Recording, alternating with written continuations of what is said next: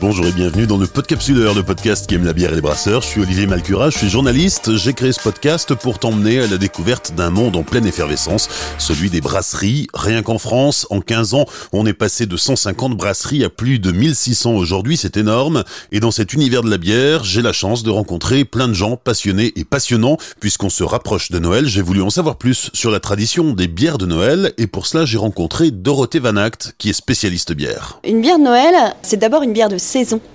Parce que c'est important de, différencier et de distinguer cette notion de bière de saison, parce qu'en fait, à l'époque, si on remonte jusqu'au Moyen Âge, la bière était fabriquée en fonction des saisons et non pas toute l'année. Donc on parle de deux bières de saison essentielles, la bière de mars et d'abord la bière d'octobre, avant d'appeler ça bière de Noël. C'est-à-dire que c'était complètement lié aux récoltes et que on n'avait pas les techniques d'aujourd'hui. Donc ça sous-entend qu'en fait, on cultivait les céréales, et c'est l'objet essentiel finalement de notre discussion aujourd'hui, on cultivait les, céréales en fonction des saisons. Donc on a deux types d'orge en fait qu'on cultive essentiellement encore aujourd'hui, l'orge de printemps et l'orge d'hiver. L'orge d'hiver qu'on va plutôt euh, semer en automne, et l'orge de printemps qu'on va semer au mois de, février-mars. Alors pourquoi? Parce qu'à l'époque, il y avait une moins bonne conservation des matières premières? Exactement. En fait, on brassait beaucoup mieux à température basse, donc dans les saisons plutôt d'automne, d'hiver et de début de printemps. C'est-à-dire qu'on ne connaissait pas, on ne maîtrisait pas la notion de froid, il fallait stocker les céréales et il fallait aussi brasser à des températures idéales pour que la fermentation se fasse correctement.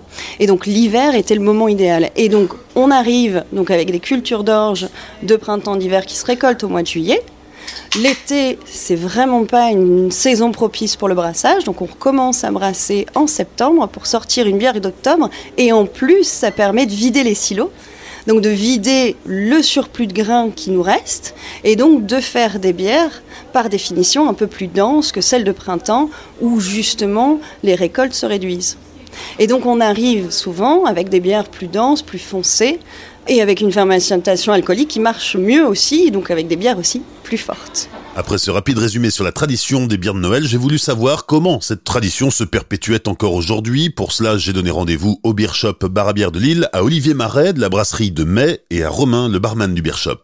Alors pour le coup, autant sur les, sur les bières éphémères, nous l'idée c'est vraiment de s'amuser et de créer des choses qu'on veut un peu étonnantes. Autant sur la bière de Noël, notre parti pris c'est vraiment de revenir à la tradition. Voilà, donc euh, pour nous, une bière de Noël dans notre représentation, c'est une bière plutôt ambrée, plutôt assez assez forte en, alcool avec un petit peu de corps. Et puis les épices quoi les épices de Noël donc euh, euh, cannelle coriandre euh, orange etc enfin voilà c'est ce qu'on a mis en tout cas nous dans notre bière la Noël d'ailleurs on l'appelait la Noël on a été super original mais voilà on se trompe pas c'est vraiment la bière de Noël voilà c'était ça c'était ça l'idée. Donc une bière une bière qu'on a voulu chaleureuse. Moi, j'aime pas décrire mes, bières avec des, styles, des, choses comme ça.